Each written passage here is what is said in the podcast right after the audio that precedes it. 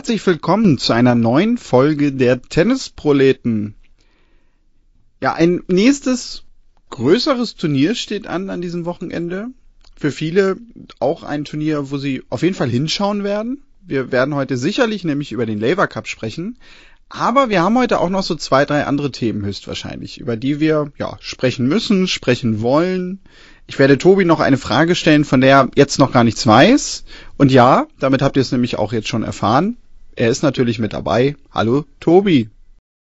Hallo Daniel, du enttäuschst mich. Ich habe gedacht, jetzt wo du so ein großes Turnier ankündigst am Wochenende, du meinst mein Mixed Club Turnier, was ich dieses Jahr wieder organisiere. Aber scheinbar wollen ja alle nur den Labour Cup sehen. Also ich bin am Wochenende eingespannt. Ich sag's jetzt schon, ich kann nicht arg viel Labour Cup gucken, weil ich muss dafür sorgen, dass eine meiner Lieblingsdisziplinen im Tennis zu mehr Geltung kommt, indem zum fünften Mal in Folge, trotz Corona und allem, unser Mixturnier wieder stattfindet. Freue ich mich sehr drauf. Das Schlimme ist, ich, ja. du, du, hast es mir sogar vor ein paar Tagen erzählt und ich habe schon wieder vergessen. Das, das ist jetzt ja. das ganz, ganz Schlimme. Ich hatte das jetzt gerade gar nicht auf dem Schirm.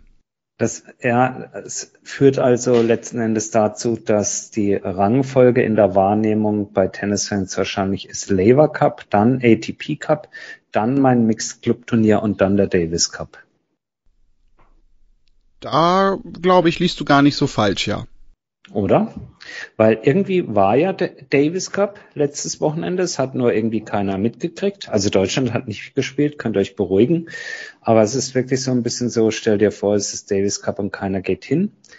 Dann steht ja noch, kommt ja noch ein bisschen was, irgendwie im November spielen die Deutschen, also wer auch immer dann in diesem Team spielt, in Wien, äh, nee, Quatsch, gar nicht in Wien, in Innsbruck. Innsbruck, gegen, genau.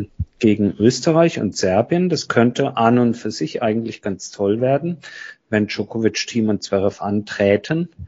Und das war mit Ä, also im Konjunktiv, denn ich gehe davon aus, dass keiner von dreien dort spielen wird im November in der Vorrunde für den Davis Cup oder Vorausscheidungsrunde, bevor dann irgendwie Anfang Dezember der ganze ähm, ja, Troster nochmal nach Madrid oder so soll. Also, wie gesagt, äh, Davis Cup war so ein bisschen World Cup Spiele hat keiner mitbekommen, aber mein Mix-Turnier, das kriegen zumindest mal 22 startende Paare mit.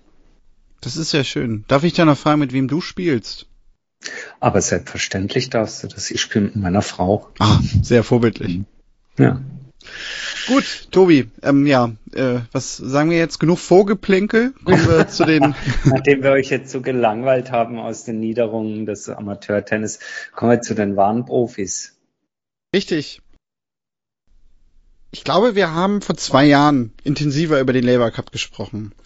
Und wenn ich das richtig in Erinnerung habe, ich weiß gar nicht, wie du das formuliert hast, aber ich habe damals eigentlich so mehr oder weniger gesagt, braucht kein Mensch aus meiner Sicht, äh, habe ich überhaupt keine Lust drauf. Ich muss sagen, in diesem Jahr werde ich, sofern es die Zeit erlaubt, äh, doch mit großer Freude diesen Laver Cup verfolgen. Könntest du dir vorstellen, warum? Naja, weil du an meinem Mixturnier nicht so interessiert bist. Das habe ich jetzt schon verstanden. Äh, und dann wählst du halt das kleinere Übel. Aber ähm, jetzt mal im Ernst. Ähm, das ist natürlich, ähm, also wenn man ein Freund dieses Turniers ist und oder dieses Showkampfes ist und der hat sich ja in den letzten zwei Jahren dann doch recht zu recht großer Beliebtheit entwickelt, wobei er eigentlich schon vom ersten Event an groß war. Aber meine, meine These war ja soweit immer die, na, ob das Ding überleben kann, wenn die großen drei äh, mal nicht mit dabei sind oder die, insbesondere die großen zwei, Federer und Nadal, nun sind sie dieses Jahr nicht mit dabei. Ähm, könnte das damit zu tun haben, dass du es genau deswegen sehen willst?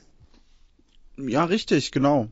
Also, wenn man so aufs Papier schaut, ist das Team Europa ja doch wieder sehr klar äh, der Favorit. Ich glaube, das Team besteht wirklich ausschließlich aus Top Ten Spielern, wenn ich mich nicht irre.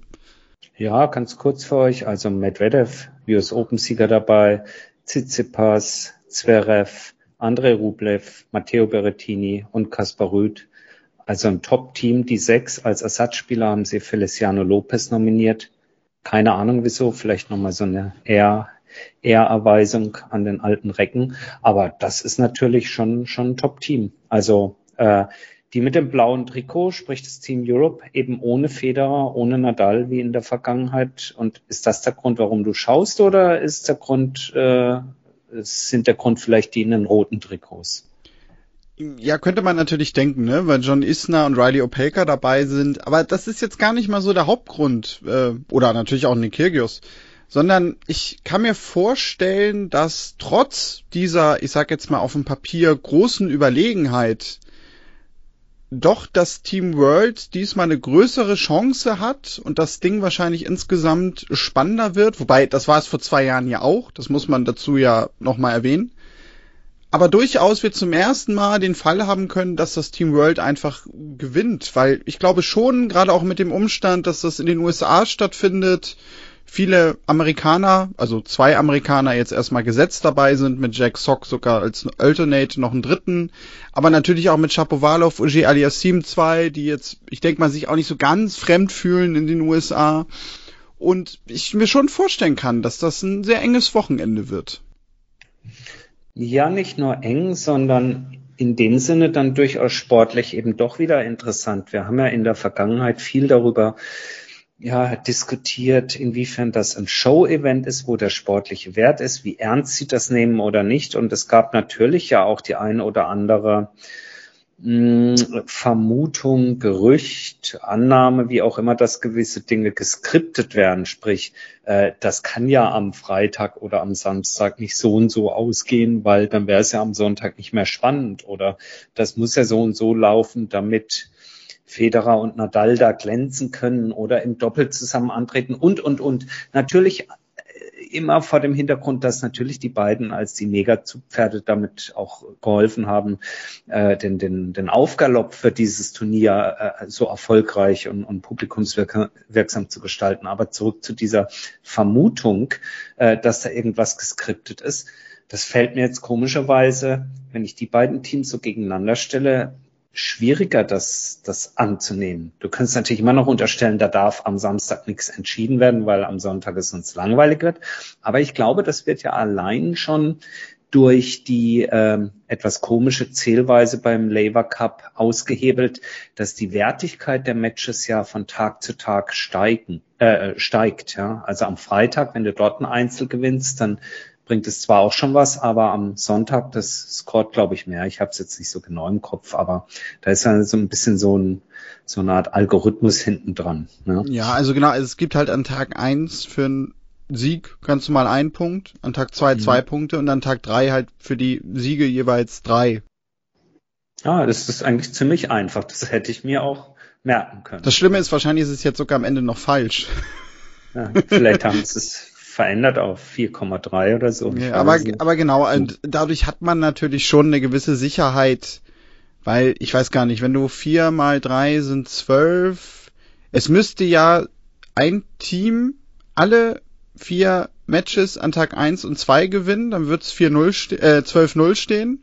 Und dann mhm. könnte mhm. das andere Team nur noch ausgleichen an Tag 4. Und dass das passiert, ist ja relativ unwahrscheinlich, glaube ich doch. Das stimmt. Guck, das stimmt. Boah, wenn das mein Mathelehrer jetzt hört, Wahnsinn. Alter, ich glaub's nicht, ja. Also, ähm, zurück zum Sportlichen. Ja, wir haben es heute irgendwie so ein bisschen, ne? Ja. Ja, ähm, also äh, so vor dem Hintergrund kann ich das durchaus verstehen, dass du sagst, Mensch, das gucke ich mir an, das ist ähm, ausgeglichener, interessanter und deswegen ja auch nochmal zurück zu den zu den Teams und zu den Spielern, die da antreten. Ich meine, wir haben äh, im Rahmen der US Open und dann auch in unserer Nachbetrachtung gesagt, das war war jetzt bei all bei allem Prozess der, der Machtübergabe und des Generationswechsels, haben wir gesagt, waren die US Open eine Zäsur ja, dann finde ich, also äh, tadel ich mich sozusagen selber, dann muss man das auch so annehmen als Zäsur und jetzt hingehen und so ein Labour Cup als das würdigen, äh, was er ist und was er sein möchte, nämlich das Battle zwischen äh, einem Team aus europäischen Spielern gegen den Rest der Welt, so wie wir das beim Golf vom, wie heißt der, Riders Cup und so kennen. Ja?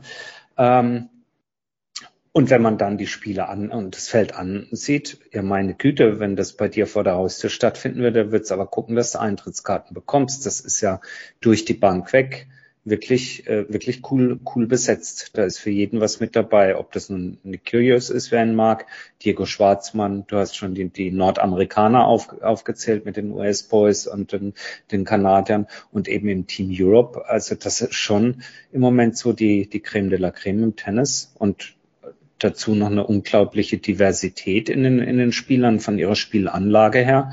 Insofern eigentlich eine ganz coole Sache, gebe ich dir recht. Auf Nick Kyrgios bin ich natürlich auch sehr gespannt, weil also da erwarte ich eigentlich, dass der das Wochenende über sehr gut spielen wird, wenn er eingesetzt wird zu seinen. Matches. Mhm. Einfach weil der ja dieses Event an sich mag. Also ich meine jetzt gar nicht ja. den Labour Cup an sich, sondern er mag es halt, ja, wenn so so ein Teambuilding da ist und äh, die Leute halt äh, speziell dann auch nur auf dieses eine Match schauen und so weiter. Also ich glaube, den sowieso immer mitzunehmen, das schadet absolut nicht. Ja, und das Ganze auch noch in den USA, die ja normalerweise äh, ein ganz ordentliches Händchen dafür haben, auch eine Show aufzuziehen. Das dürfte ihm in die Karten spielen. Ja, da hast du recht, natürlich. Also der Ort ist, kommt natürlich auch nochmal dazu. Ich bin da, ich bin wirklich gespannt. Du sagtest gerade Ryder Cup, der findet ja sogar parallel statt. Hm, das okay. ist das Einzige, was mich echt daran so ein bisschen stört, weil ich dann doch so gestehen muss, also wer länger zuhört, hat das vielleicht mal mitbekommen, so ich verfolge ja die Golftouren auch sehr intensiv, soweit das zeitlich irgendwie geht und ah, also der Ryder Cup, der ist für mich dann doch natürlich immer noch im Vergleich eine Nummer größer. Und ja, da muss ich mal gucken, wie ich da so mit zwei Bildschirmen am Wochenende arbeite, die Nächte durch. Sehen könnt ihr den Ryder, äh, den Ryder Cup, sag ich jetzt schon, um Gottes Willen, ja. Den Laver Cup könnt ihr, also den Ryder Cup könnt ihr bei Sky sehen, so, jetzt habe ich es gesagt.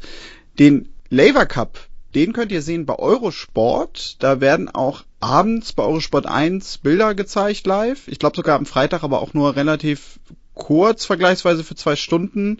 Samstag, Sonntag dann mehr, aber ihr findet das Programm natürlich auch im Eurosport Player, so wie ihr das von den Grand Slams kennt und dort, so habe ich das verstanden, könnt ihr dann natürlich auch das ganze Turnier verfolgen.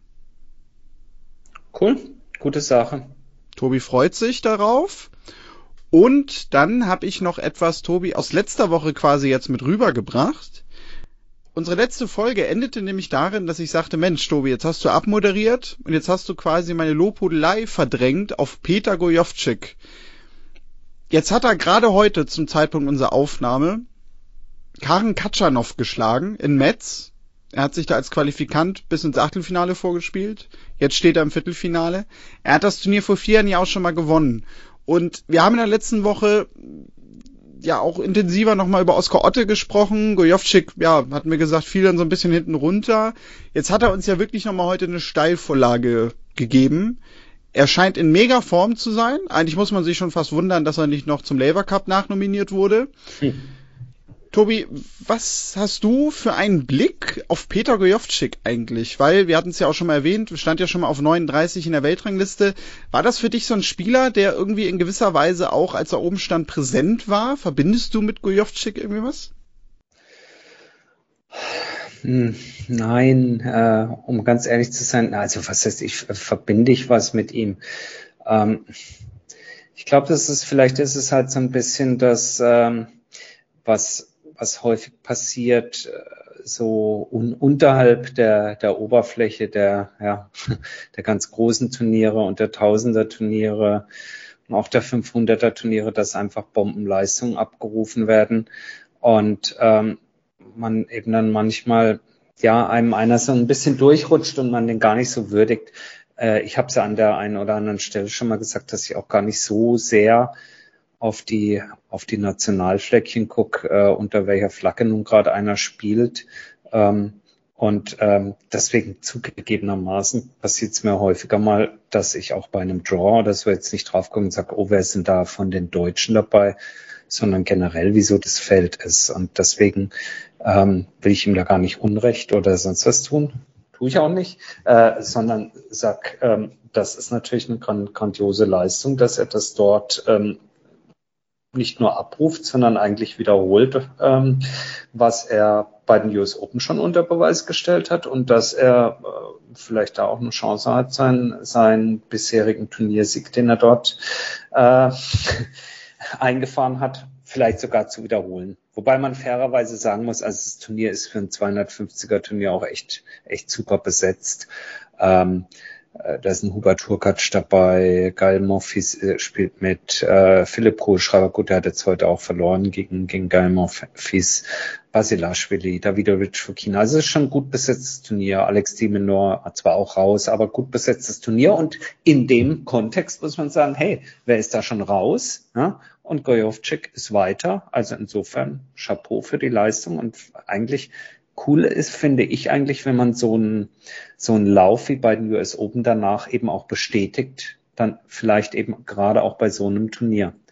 Kannst dich erinnern, wir hatten letztes Jahr ähm, den guten Daniel Altmaier, Gut, der hat dann auch nochmal Verletzungspech gehabt, aber es ist so ein bisschen sowas, ja, dann spielt einer groß auf bei einem großen Turnier, das heißt nun ein Grand Slam oder ein Tausender und dann, dann guckt man natürlich schon drauf und das ist ja das, was man den Spielern dann auch wünscht, dass sie dann diese Leistung auch mal beim 250er oder sowas abrufen und da einfach auch die Chance für sich ergreifen, dort wirklich mal bis ins Halbfinale, Finale oder sowas vorzudringen und insofern finde ich das super von ihm.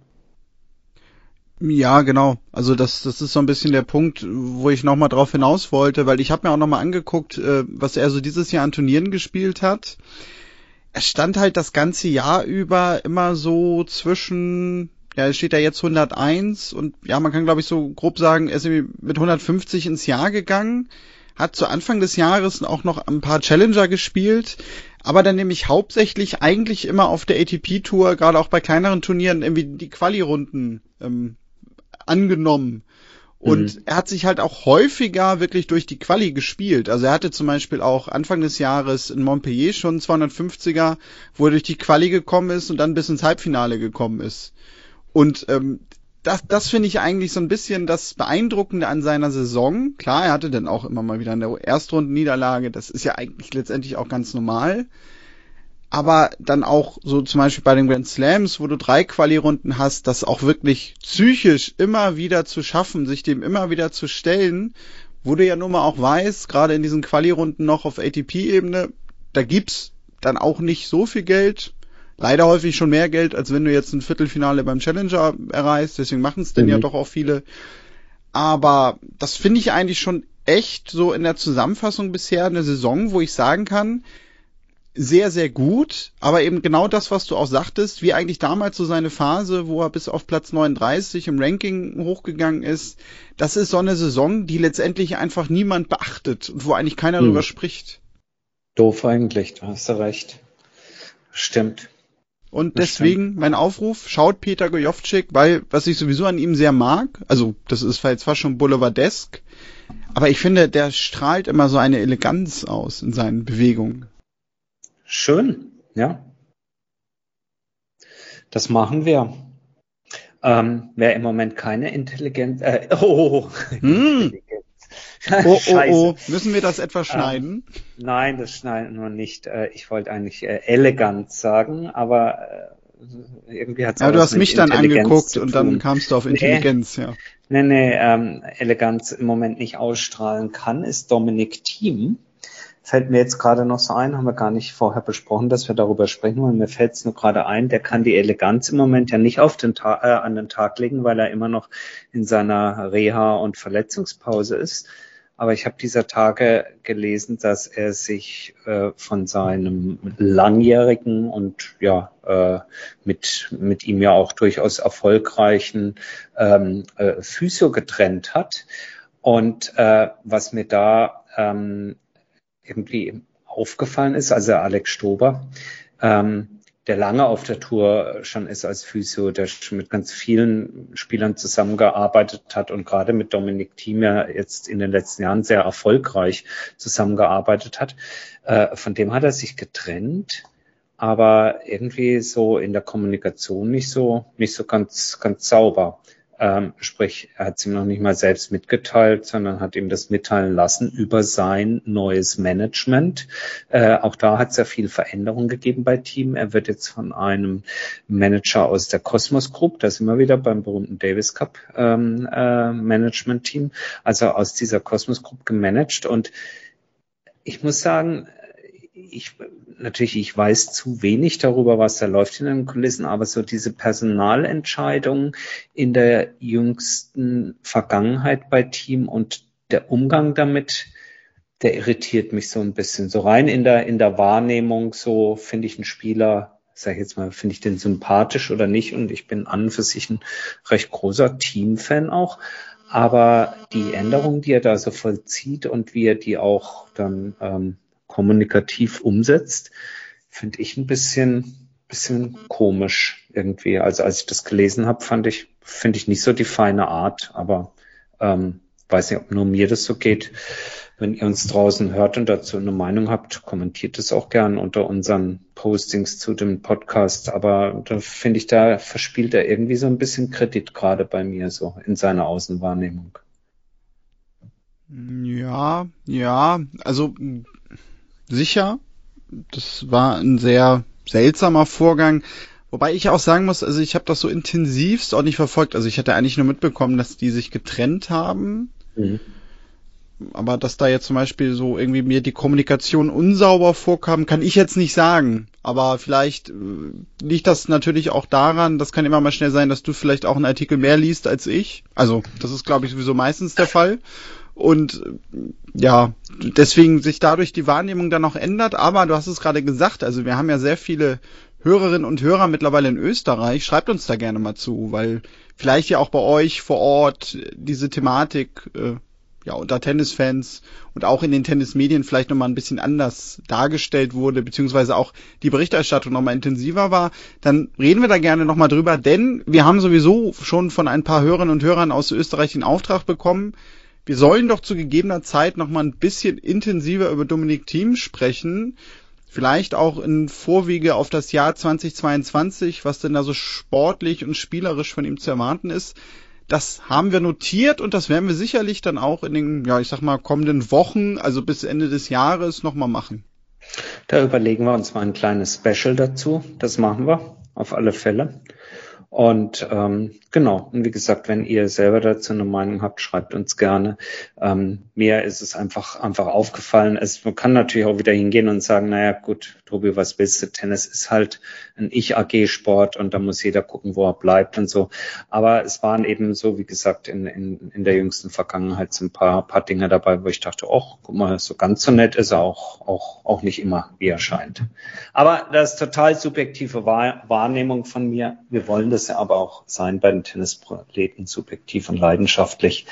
Insofern ähm, bin ich mal gespannt auf euer Feedback an der Stelle. Kleiner Einschub. Was haben wir noch? Ich habe noch eine Trennung. Was? Ja. Nein, nein, keine Sorge. Ich trenne mich jetzt nicht von dir. Mhm. Simone Halep hat sich von Darren Cahill getrennt, ihrem langjährigen Trainer. Die haben ja auch 2018 zusammen die French Open gewonnen, mhm. wenn ich mich richtig erinnere. Ja. Und ja, ist auch etwas gewesen, was aus meiner Sicht doch Anklang fand in der Presse. Also man hat zumindest ein bisschen was dazu gelesen. Auch war so ein bisschen die, ja, Auseinandersetzung natürlich von einzelnen Fans und auch Medienvertreterinnen so, ja, was hat sie denn jetzt vor? Warum machen die das jetzt? Glaubst du, dass sie da irgendwie nochmal was komplett Neues versucht? Ähm, also es war ja eine sehr, sehr erfolgreiche Zusammenarbeit und alles, was man immer so mitbekommen hat zwischen den beiden, war es ja nicht nur so, dass er jetzt als, als, als Trainer äh, für sie fungierte, äh, um ihr jetzt, was weiß ich, äh, ihre Beinarbeit oder, oder ihre Technik oder sonst was zu verbessern, sondern auch in den Interviews und den Äußerungen übrigens von beiden schwang immer ein enormer Respekt für den anderen Menschen mit. Ich glaube, dass er ihr mehr war als nur ein Trainer, sondern wirklich ein Mentor, oh Gott, das klingt jetzt groß, aber ein Mentor fürs Leben. Äh, und ähm, das war sicherlich eine sehr prägende Zeit.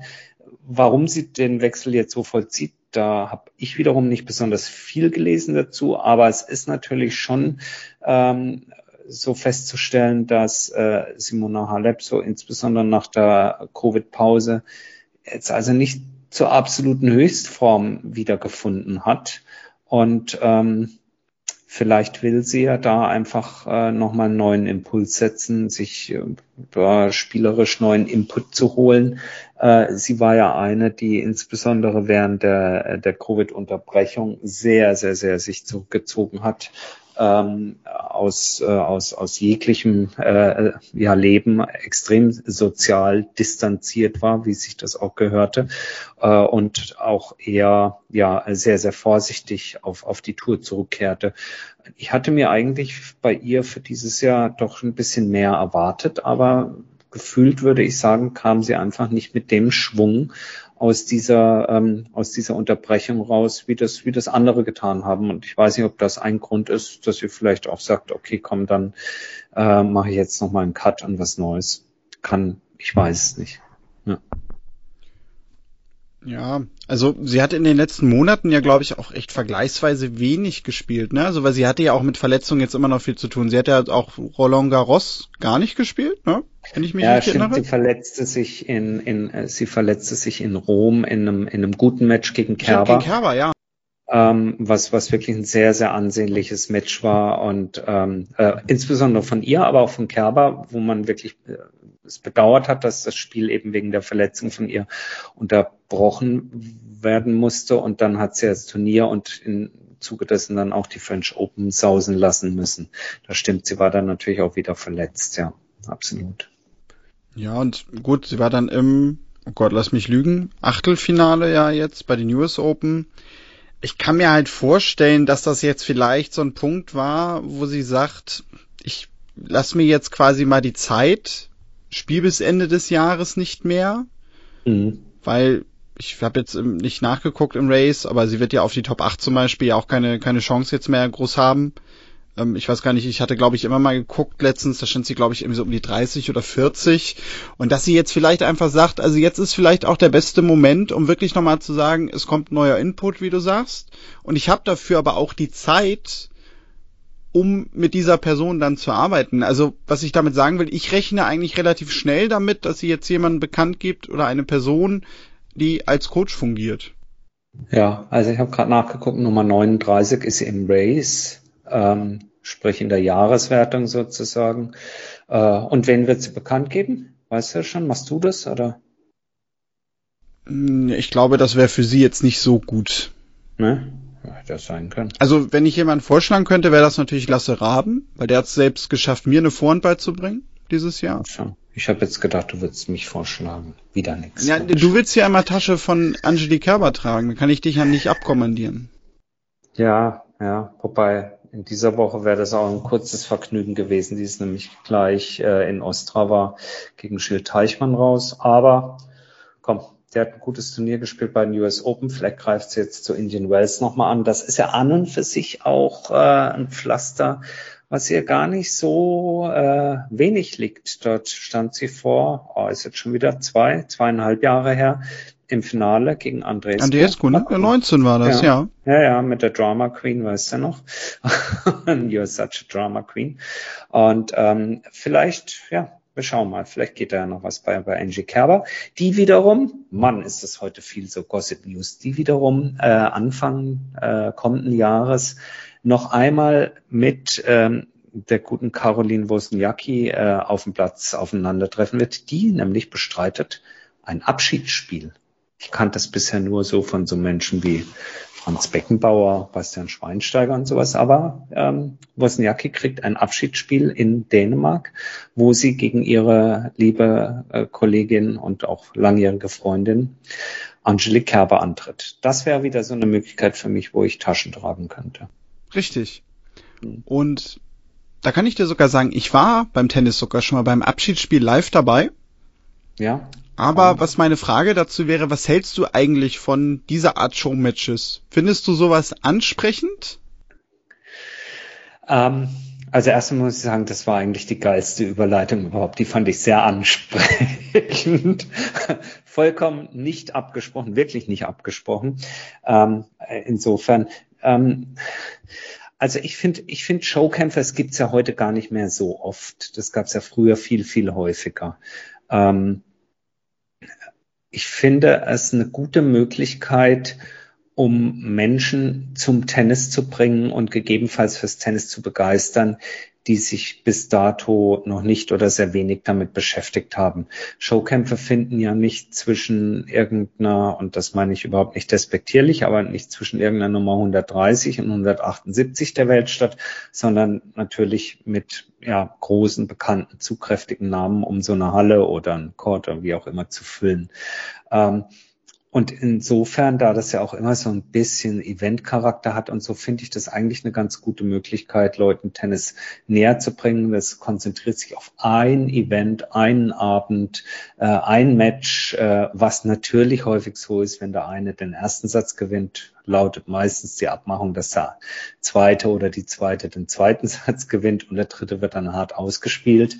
Ähm, so kommen die Zuschauer auf ihre Kosten und ähm, insofern, ich finde das unter gewissen Umständen finde ich das ganz gut. Wenn Federer und Nadal ihre Zugkraft nutzen, um charity-mäßig was Gutes zu tun, wenn es nicht gerade in Katar oder Saudi-Arabien ist, äh, sondern vielleicht irgendwo dort, wo ähm, insbesondere es dann den Menschen zugutekommt, die das Geld wirklich brauchen können, finde ich es auch eine gute Sache. Ja. Ähm, Würde ich selber hingehen? Oh, nee, ich glaube, dafür, dafür gehe ich zu viel und zu gerne auf, auf, auf richtige Turniere. Aber klar, wenn jetzt, keine Ahnung, wenn jetzt in Hamburg Federer nochmal gegen Nadal antreten würde, so, dann würde ich natürlich hingehen. Ne?